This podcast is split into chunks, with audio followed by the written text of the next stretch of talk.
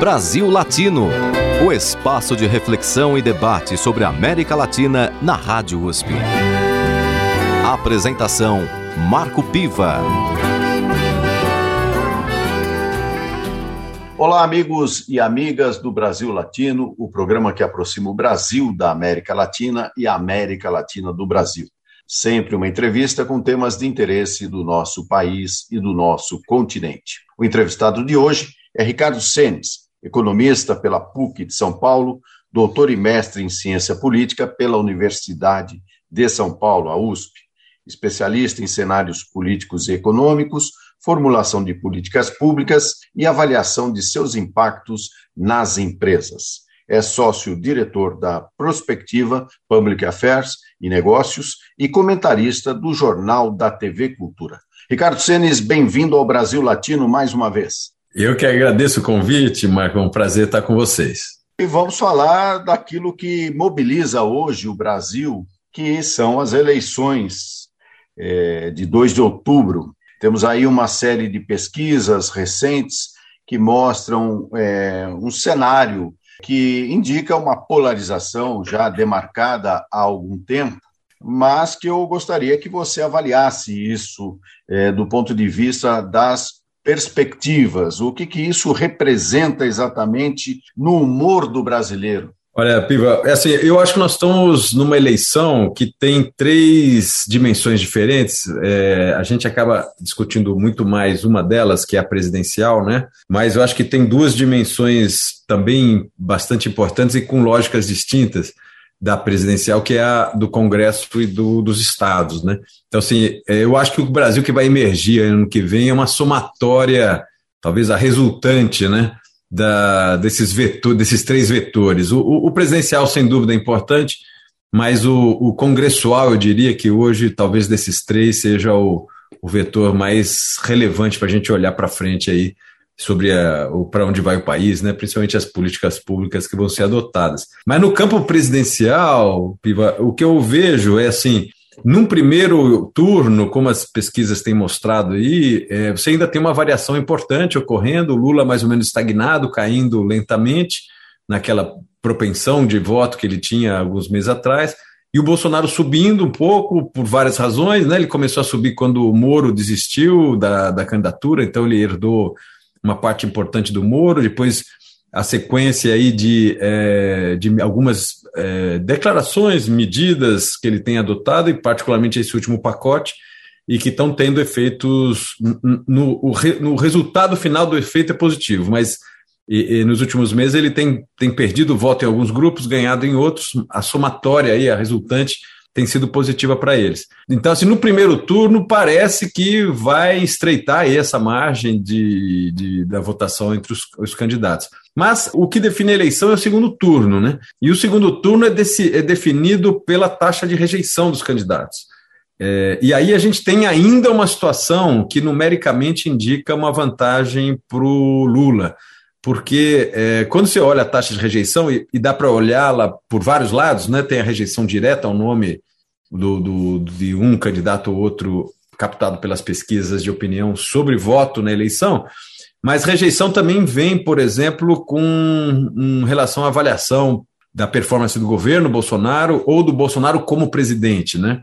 É, então, quando você soma essas, a, a, a, essas três formas de ver rejeição, rejeição ao governo, rejeição ao, à forma do presidente governar o país e rejeição ao candidato Jair Bolsonaro, essas três rejeições mais ou menos se, se retroalimentam, porque aí dá para ver ali que a taxa de final de rejeição do Bolsonaro passa dos 50%, que para o segundo turno é fatal, né?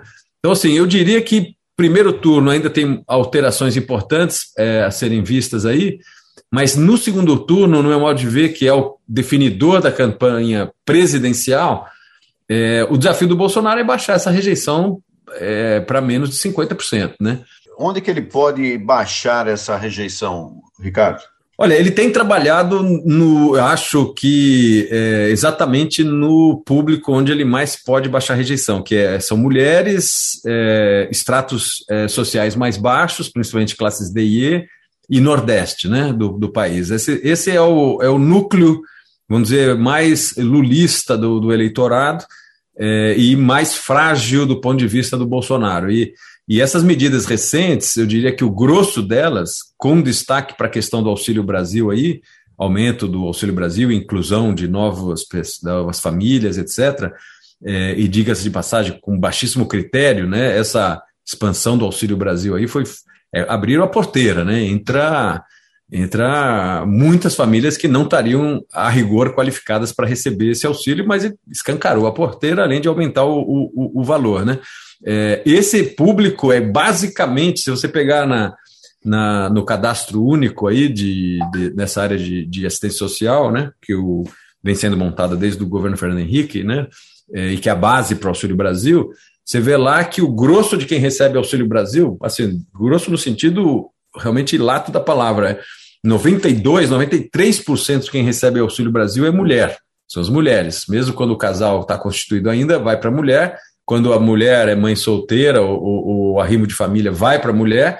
E em casos raríssimos, vai para o homem, né, em casos excepcionais. Então, esse é, é claramente um target. O segundo é que, obviamente, o Auxílio Brasil acaba pegando as classes é, econômicas mais baixas. Então, de novo, é, foca e, e, acerta né, um público que, em geral, é mais favorável é, ao Lula. E quando você pega na proporção dos, dos estados, é, da população respectiva, né, de cada uma das regiões que recebe o Auxílio Brasil, o Nordeste está lá em cima, junto com, com a região Norte. Então, é, esse é um tiro que vai muito em cima desse público que me parece que o Bolsonaro tem muito interesse em tentar reverter um pouco a sua rejeição. É, inclusive, é importante sinalizar aqui alguns dados em relação ao eleitorado feminino. É, o Brasil, segundo o TSE, o Tribunal Superior Eleitoral, fechou em julho com 156 milhões 454 mil e 11 eleitores.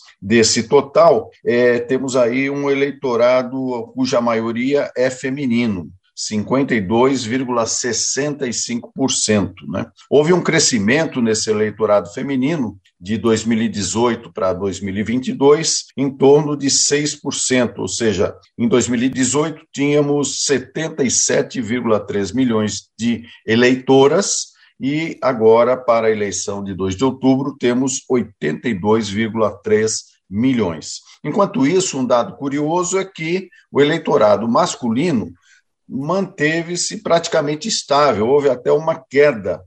É, se em 2018 ele representava 47,45% do eleitorado, hoje esse contingente masculino representa 47,33%.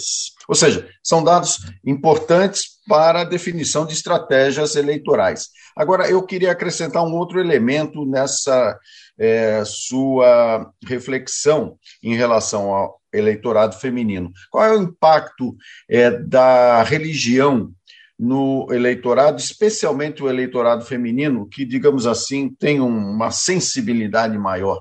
É interessante. A, a religião que já entrou né, nas últimas eleições como uma vertente importante aí do debate e das opções de voto, está é, tá sendo ainda mais utilizado para isso nessas eleições. E, e aí o, o, o, Bolsonaro tem se destacado aí pela, pelo engajamento numa é, religião específica, né, nos, nos, evangélicos, principalmente evangélicos nessa linha neopentecostal, né, é, contrastando com todos os outros candidatos e, e presidentes das fases anteriores que defendiam de maneira muito clara primeiro, uma separação entre religião, igrejas, Estado né, e governo. Né?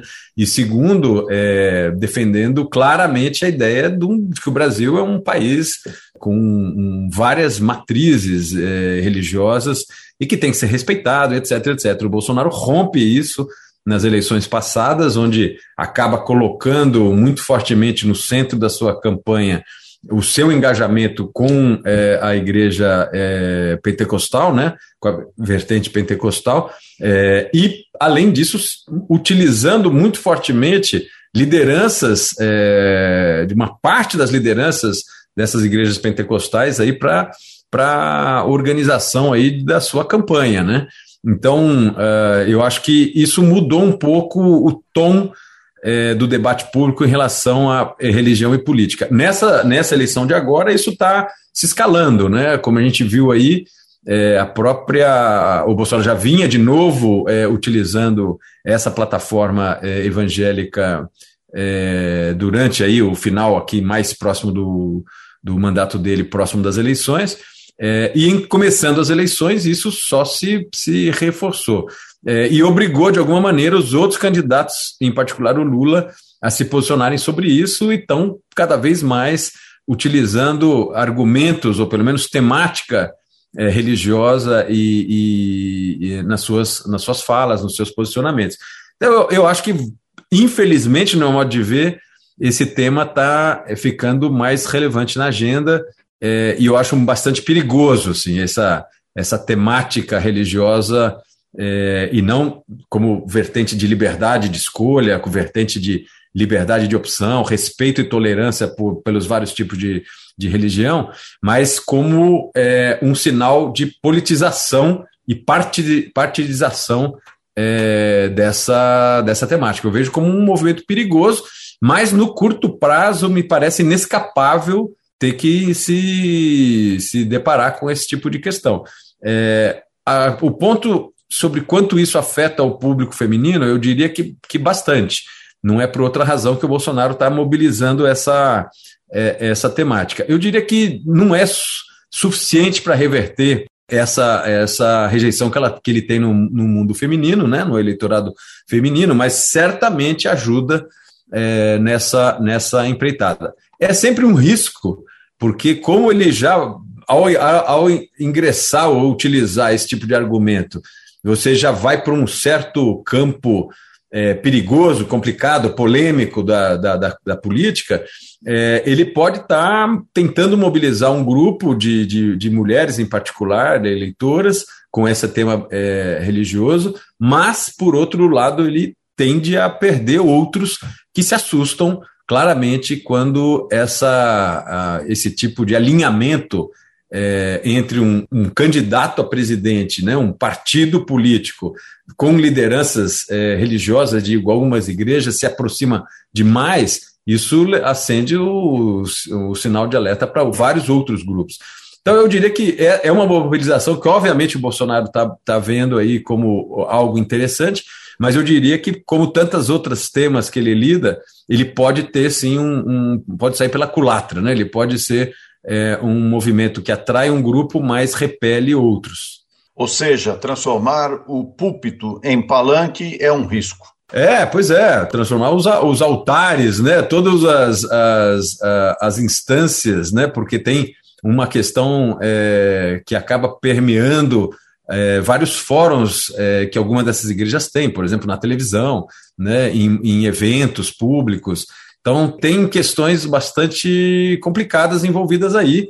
E a gente sabe que é, religião e política, eu diria que aí desde é, o parte do processo de modernização da sociedade, em particular sociedades ocidentais, né, que puxaram um pouco essa, essa linha, é, tem a ver com a separação clássica, né, de, de, direta entre religião e política, entre igreja e Estado. Né? É, o Bolsonaro mistura isso de maneira muito perigosa, como a gente viu nesses escândalos aí, né, de pessoas da, da pastores evangélicos é, negociando acesso a verbas dentro do Ministério da Educação, né?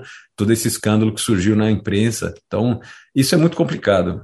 No Brasil Latino de hoje, eu converso com Ricardo Senes, economista, doutor e mestre em ciência política pela Universidade de São Paulo e também nosso comentarista aqui, eu diria, não só do Jornal da TV Cultura, mas também aqui do Brasil Latino, porque sempre com muita generosidade ele comparece. Mas, Ricardo, vamos fazer o nosso intervalo e agora gostaria que você indicasse uma música para os nossos ouvintes.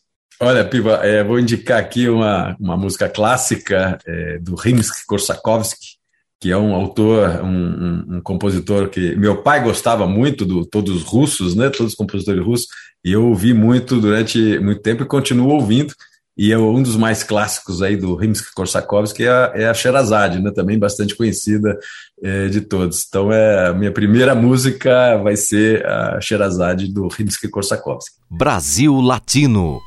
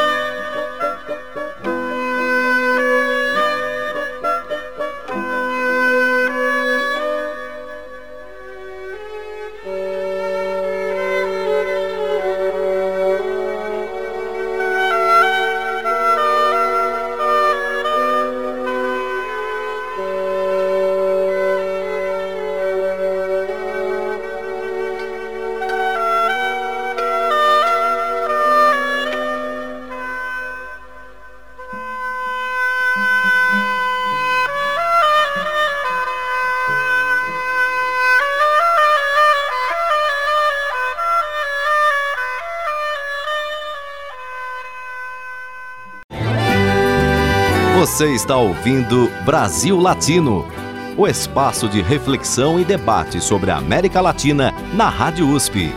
A apresentação: Marco Piva. E voltamos com Brasil Latino, o programa que aproxima o Brasil da América Latina e a América Latina do Brasil. Sempre uma entrevista com temas de interesse do nosso país e do nosso continente.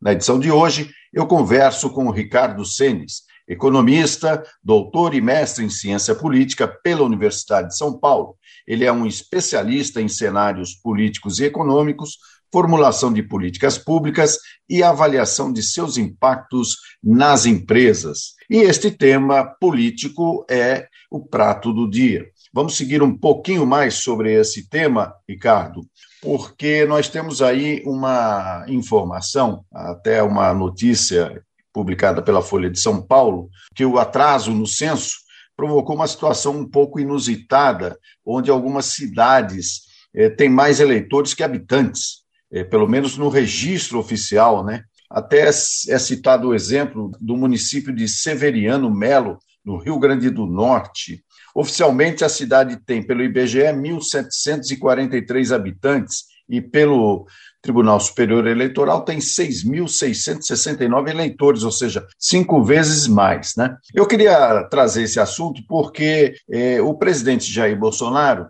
tem feito um ataque sistemático ao processo eleitoral brasileiro, fazendo um questionamento muito duro, às vezes agressivo até demais, em relação às urnas eletrônicas, à, à segurança desse sistema eleitoral. É, tivemos recentemente a posse do novo presidente do Tribunal Superior Eleitoral, o Alexandre de Moraes, que teve uma posse bastante concorrida, aliás, um fato muito importante do ponto de vista de um, um reforço a todo o sistema eleitoral brasileiro. Agora, tivemos também a presença de Jair Bolsonaro, que tampouco eh, se dispôs a aplaudir o, o, o, discurso do ministro Alexandre de Moraes. Eh, você acredita que estes ataques eh, realizados pelo presidente e, e, e, todo o seu entorno, né? Ele tem tido efeito, ele pode ainda provocar algum tipo de abalo na credibilidade das nossas eleições,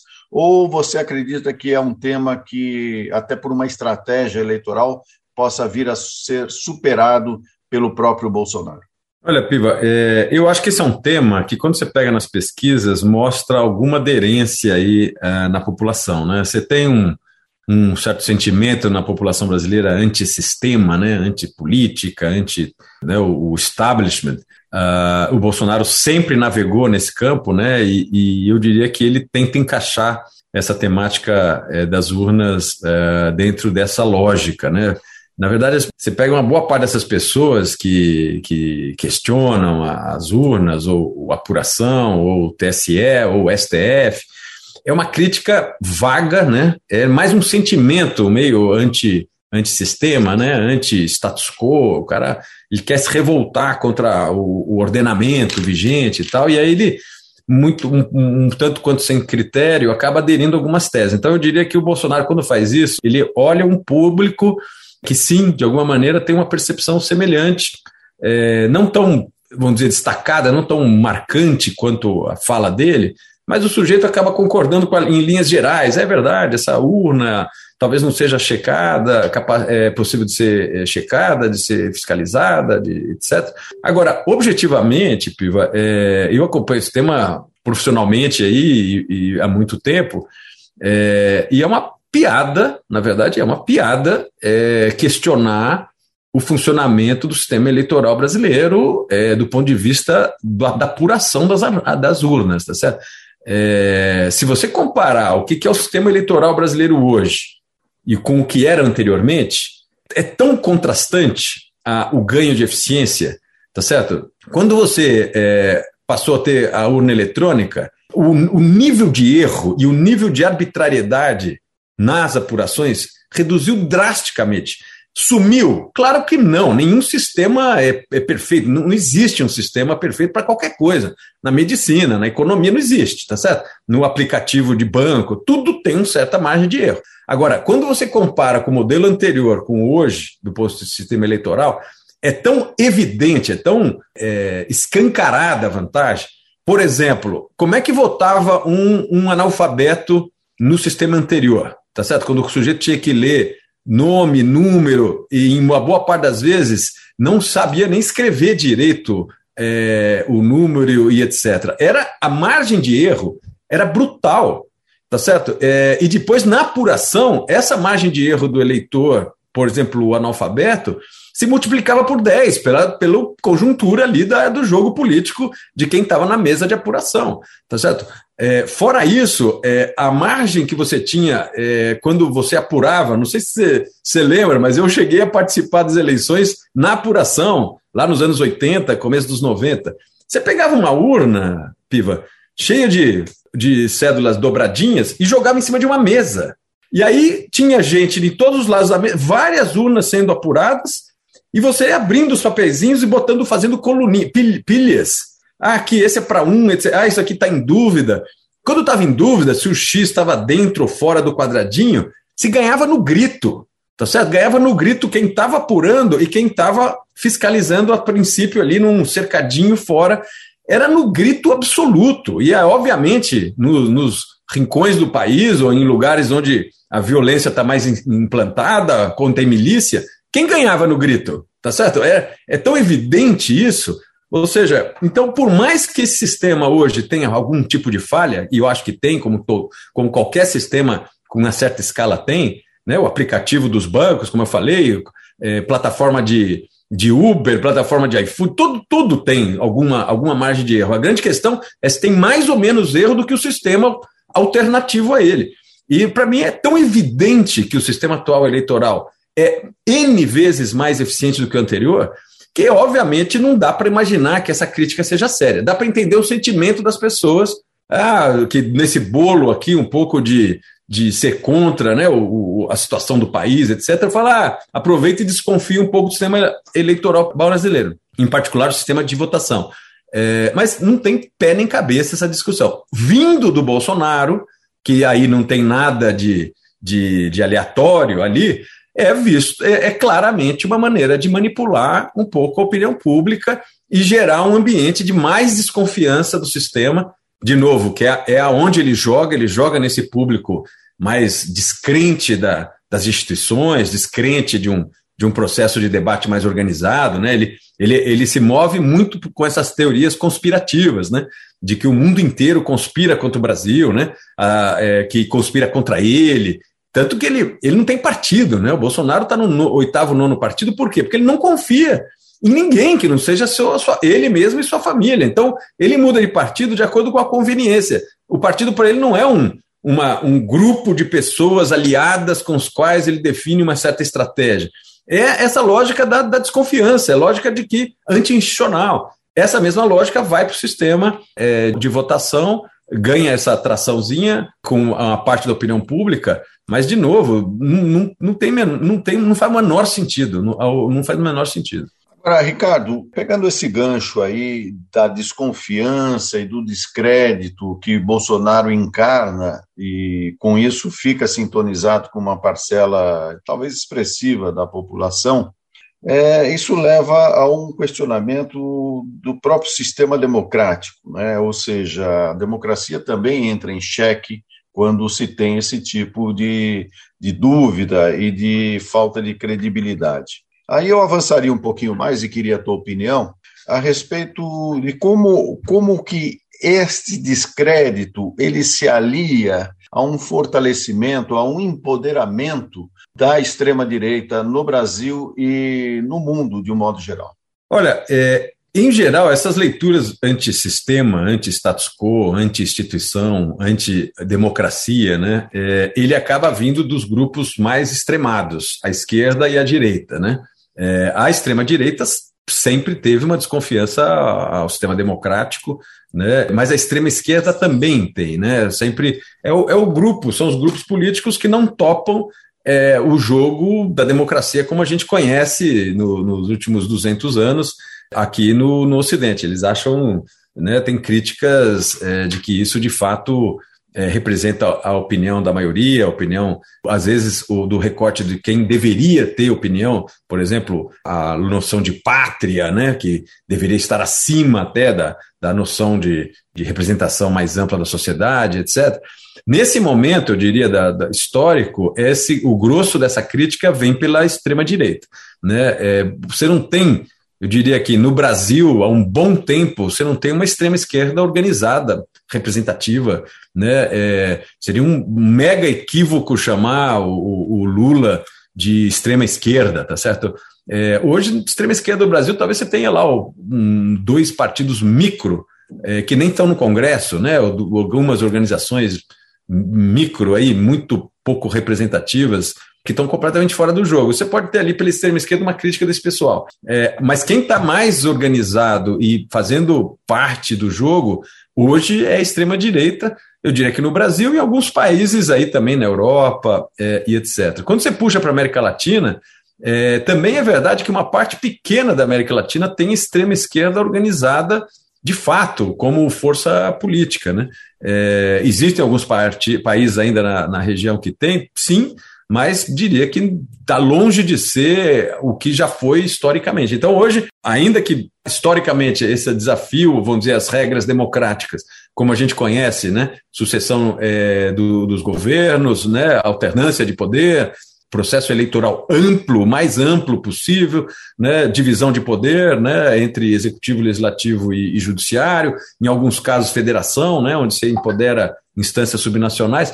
Isso vem hoje basicamente da extrema direita. E nesse caso, eu acho que tem uma extrema direita que, no caso do Brasil, é, infelizmente, está se associando com outras vertentes que anteriormente não eram tão antissistêmicas, é, antissistema, né, anti-instituição, e que acaba fazendo uma aliança, no meu modo de ver, muito espúria e muito perigosa perigosa até para as próprias teses desses grupos.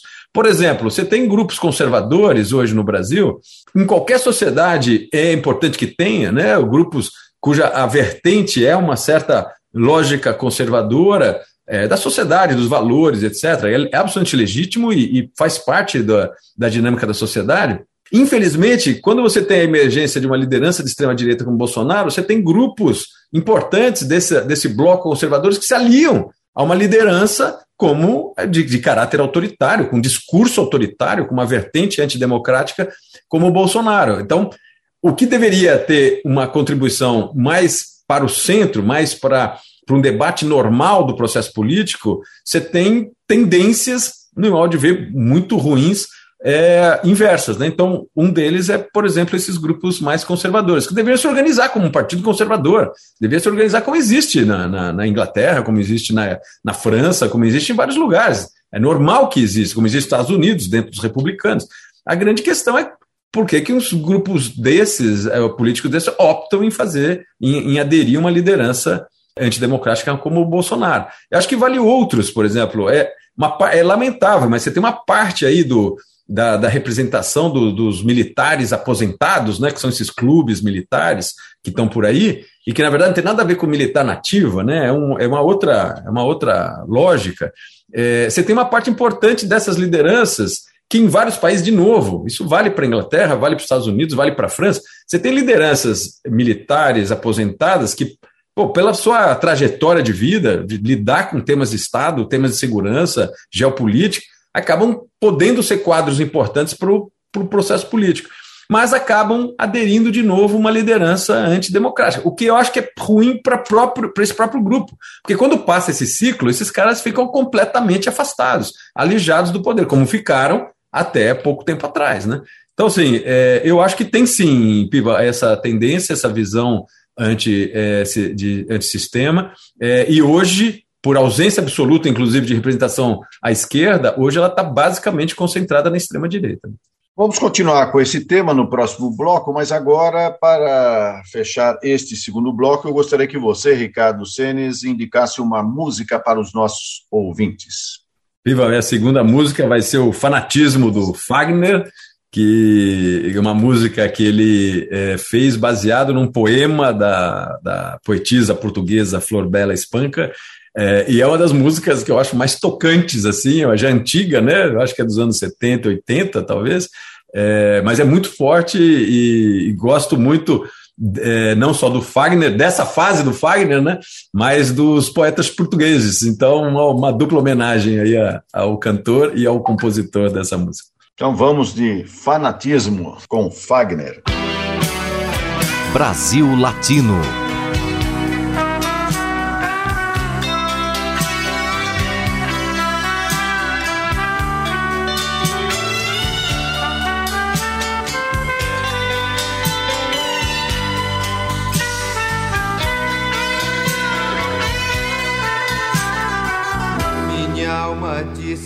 Sonhar-te anda perdida, meus olhos andam cegos de te ver.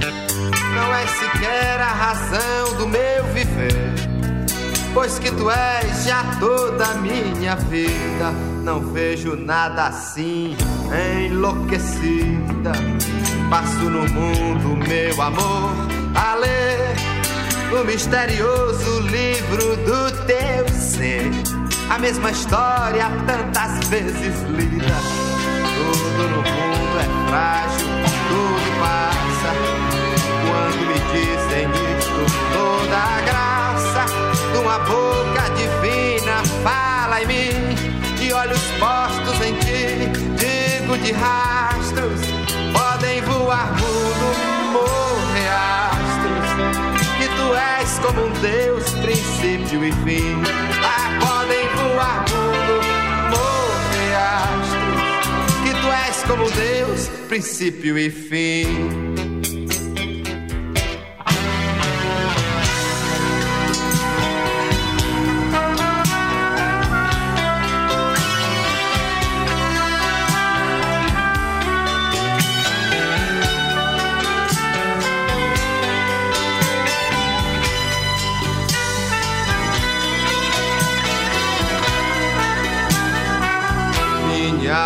De sonhar-te anda perdida.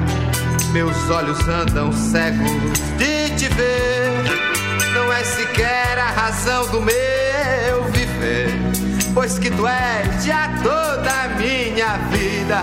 Não vejo nada assim, enlouquecida. Passo no mundo, meu amor, a ler. No misterioso livro do teu ser a mesma história, tantas vezes lida. Tudo no mundo é frágil, tudo passa. Quando me dizem isto, toda graça de uma boca divina fala em mim e olhos postos em ti. Digo de rastros, podem voar fundo, morrer astros. Que tu és como um Deus, princípio e fim fundo, morrer astros, que tu és como um Deus, princípio e fim. Ah, podem voar fundo, morrer astros, que tu és como um Deus, princípio e fim.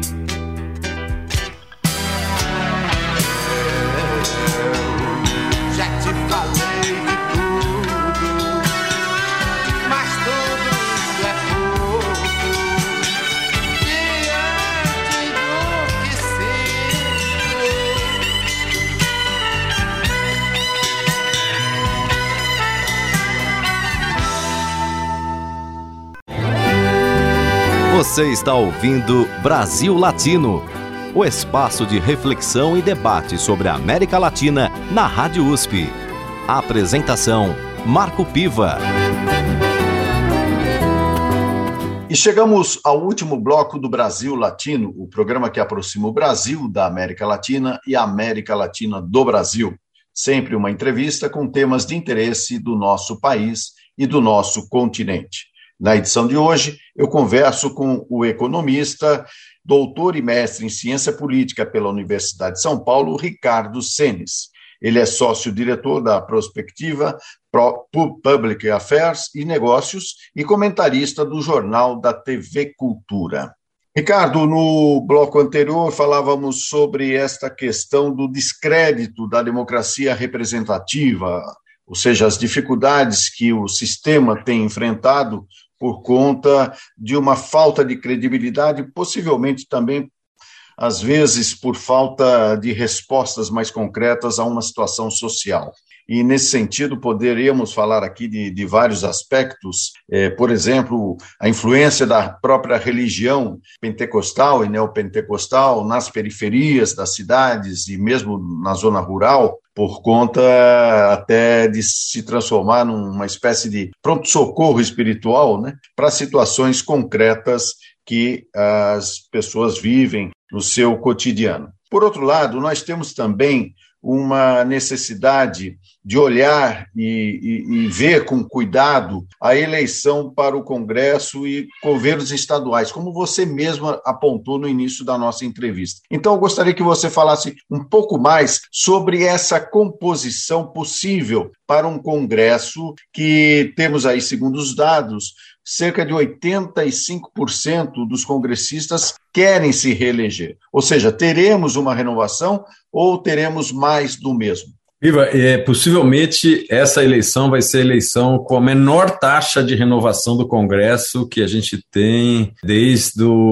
a virada aí para a democracia né, nos anos 80. Possivelmente as, é, nós vamos ter aí a, uma situação onde os deputados hoje é, em mandato reuniam um volume de recursos é, de tal maneira que vai desequilibrar tanto, já está, né? Isso já está ocorrendo aqui no processo eleitoral, é, desequilibra tanto com relação aos novos entrantes na política que deve resultar aí, de fato, numa reeleição é, numa taxa muito alta e, portanto, baixíssima é, renovação aí da casa. Acho que isso tem várias razões é, para a gente é, destacar. Eu vou comentar duas delas, dessas várias, é, aqui rapidamente. Uma é que você tem, é, pela, uma, uma, pela primeira vez, um enrijecimento da lógica de financiamento das candidaturas é, que você tem historicamente no Brasil, né, e crescentemente aí vinculado a esses fundos públicos, né, o, o, fundo partidário e o fundo eleitoral, que vem do orçamento da, da, da União, mas a distribuição desses, desses fundos, é, que em geral eram um pouco mais horizontalizados, era um pouco mais equilibrado entre é, os atuais é, deputados e senadores versus aqueles que querem entrar nesse, nessa jogada, é, hoje isso está praticamente concentrado nos candidatos que são já deputados e senadores, ou seja, eles praticamente monopolizaram esse recurso, deixaram quase nada, na maior parte dos partidos, para os novos é, candidatos. Portanto, aí já tem um primeiro mecanismo. Mas mais pesado do que esse, Piva, é esse mecanismo do chamado orçamento secreto, que a gente vem discutindo no Brasil desde o ano passado, ele basicamente significa que é, os congressistas atuais, em particular aqueles chamados que estão próximos do chamado Centrão, né, sob a liderança do presidente da Câmara, Arthur Lira, eles mobilizaram uma, uma, um volume de recursos significativo, estamos falando de dezenas de bilhões de reais, para serem alocados durante esse ano, agora até o processo eleitoral, num volume como a gente raramente viu. E, e esses recursos estão sendo destinados para as bases desses membros do Centrão que fizeram um grande acordo em torno desse orçamento secreto. Então a questão do orçamento secreto não é só ele ter sido secreto no sentido de perder-se o controle de quem sugeriu o quê e por que sugeriu e por que, que deveria aquela verba ir para uma cidade ou outra, para um uso ou outro. Mas basicamente porque ele ficou profundamente atrelado à estratégia eleitoral de uma boa parte dos deputados, em particular aqueles ligados ao Centrão. Então, assim, somando essa característica de uma baixa taxa de renovação, nós vamos ter possivelmente um incremento na bancada é, do Centrão, um fortalecimento das lideranças do Centrão, com destaque para o Arthur Lira, que já é de cara candidato à reeleição é, na Câmara dos Deputados e possivelmente vai ser reeleito. Então, assim, é, nós vamos ter um cenário difícil, seja quem, quem, quem for o próximo presidente, vai lidar com um Congresso muito fortalecido e com uma liderança particularmente forte como a do Arthur Lira. Agora, nós tivemos na eleição de 2018 uma preponderância de eh, candidatos da chamada bancada da bala, ou seja, pessoal ligado à segurança. Você acha que a possibilidade desse pessoal da área de segurança repetir a dose é grande? Viva, o que a gente tem visto aí é que é, parte daquela bancada que se elegeu na onda Bolsonaro, e todos eles, todo, todos os deputados que foram eleitos pelo PSL é, na onda do Bolsonaro, estão se candidatando à reeleição, todos, 100%. Eu diria que é, desses aí, uma parte não deve ser reeleita. Eu acho que esses é, é uma, é uma, é um, são candidatos muito frágeis, muito vieram numa onda. Quando essa onda reflui, eles perdem um pouco a, a sua capacidade política. Agora, é, e nesse bolo veio muito pessoal, vieram muitos dessa chamada é, bancada da bala. É, existiam outros componentes, outros membros dessa bancada da bala, que já tinham carreiras por conta própria, independente desse, dessa onda bolsonarista, e que já tinham esquemas políticos próprios.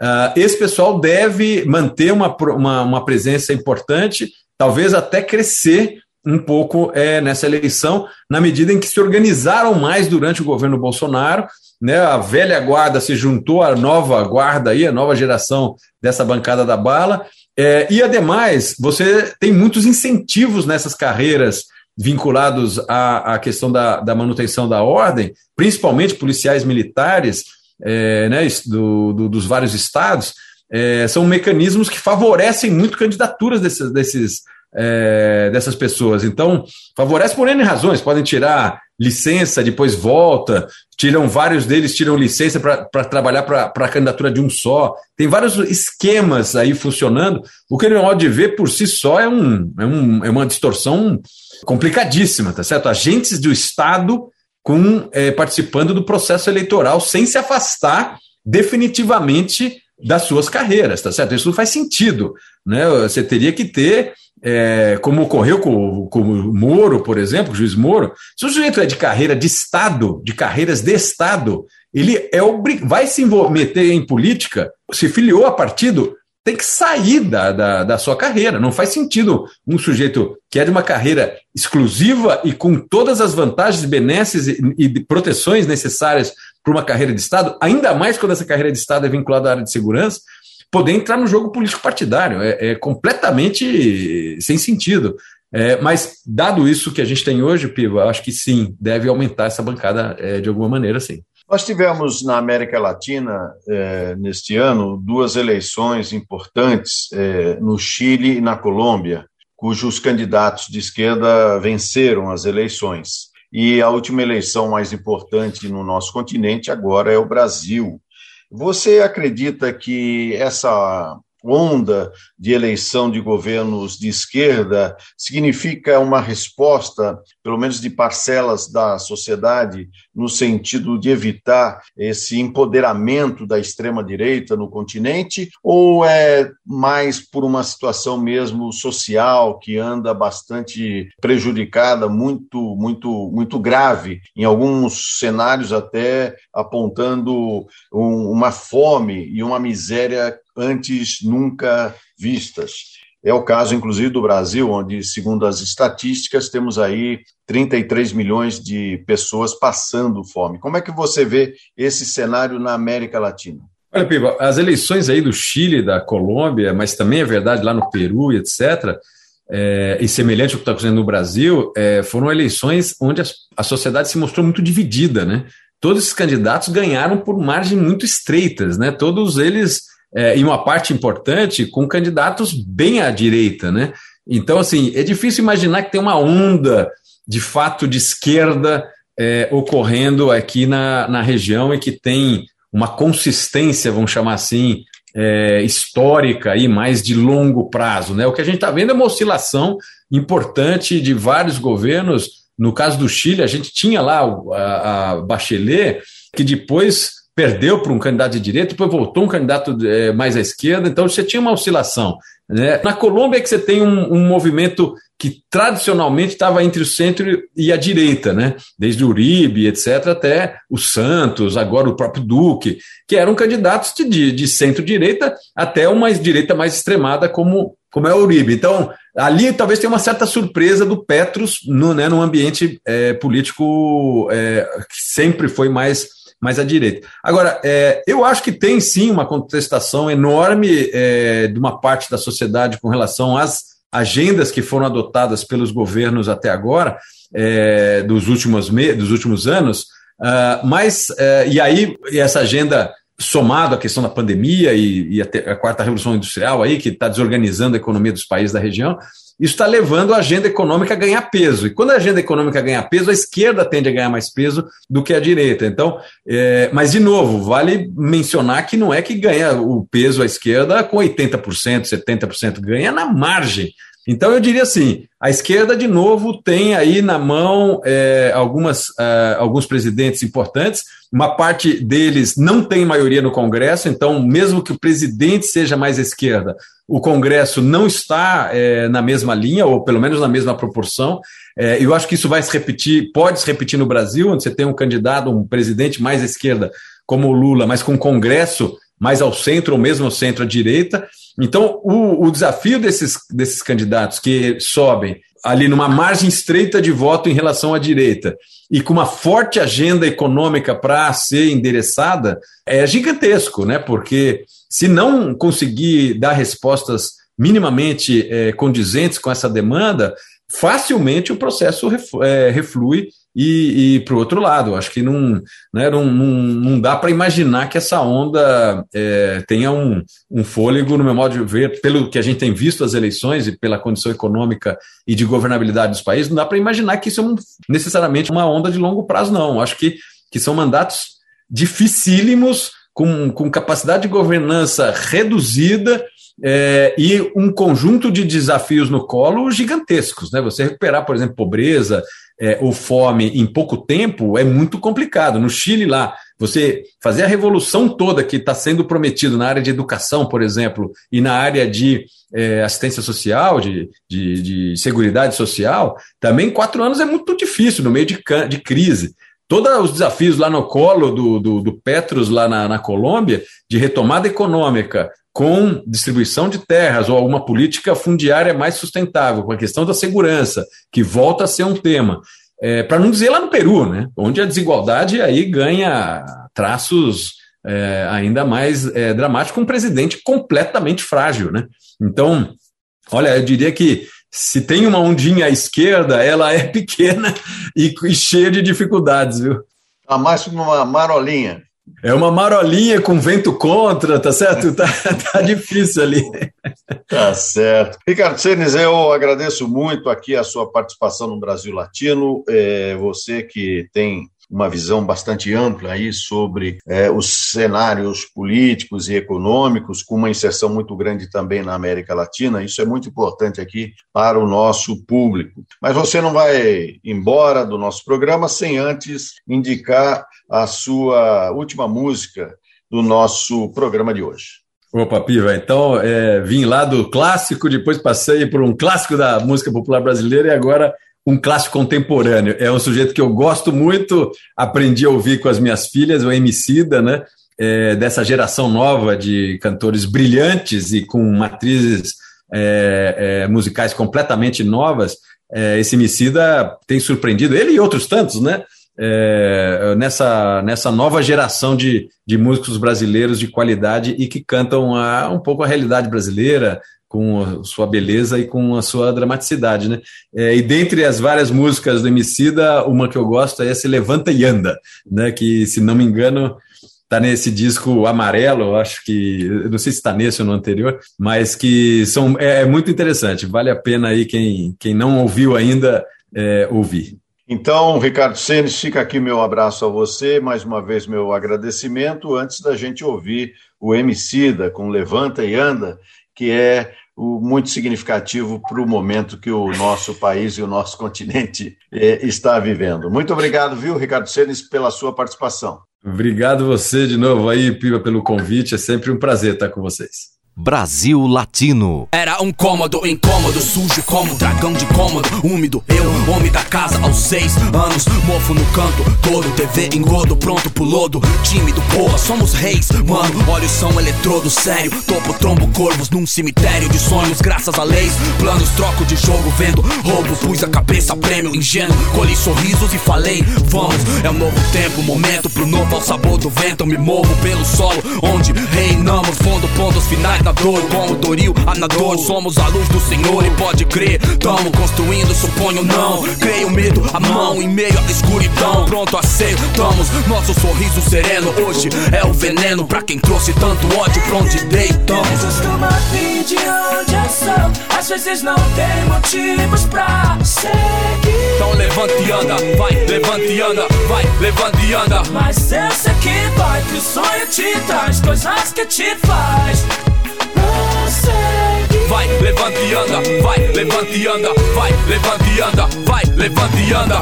Irmão, você não percebeu que você é o único representante do seu sonho na face da terra? Se isso não fizer você correr, chapa, eu não sei o que vai. Eu sei, sei, cansa. Quem morre ao fim do mês, nossa grana ou nossa esperança. Delírio é equilíbrio entre nosso martírio e nossa fé.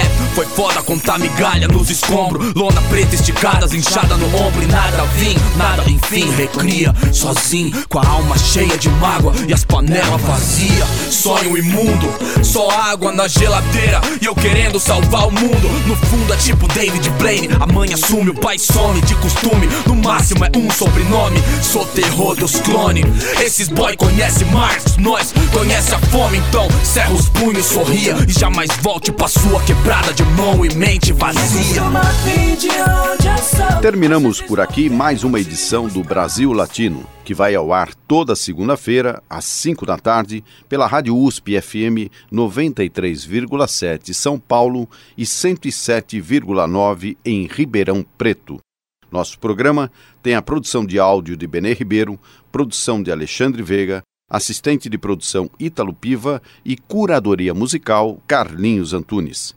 Você pode ouvir todas as edições do Brasil Latino em formato de podcast em soundcloud.com brlatino e também nas principais plataformas de áudio. Acompanhe conteúdos exclusivos na nossa página no Facebook. Basta procurar por Brasil Latino. E se quiser falar com a gente, escreva para ouvinte@usp.br, repetindo ouvinte@usp.br. O Brasil Latino fica por aqui e eu espero sua audiência em nossa próxima edição. Um abraço latino-americano e até lá. Você ouviu Brasil Latino, o espaço de reflexão e debate sobre a América Latina na Rádio USP. Apresentação Marco Piva.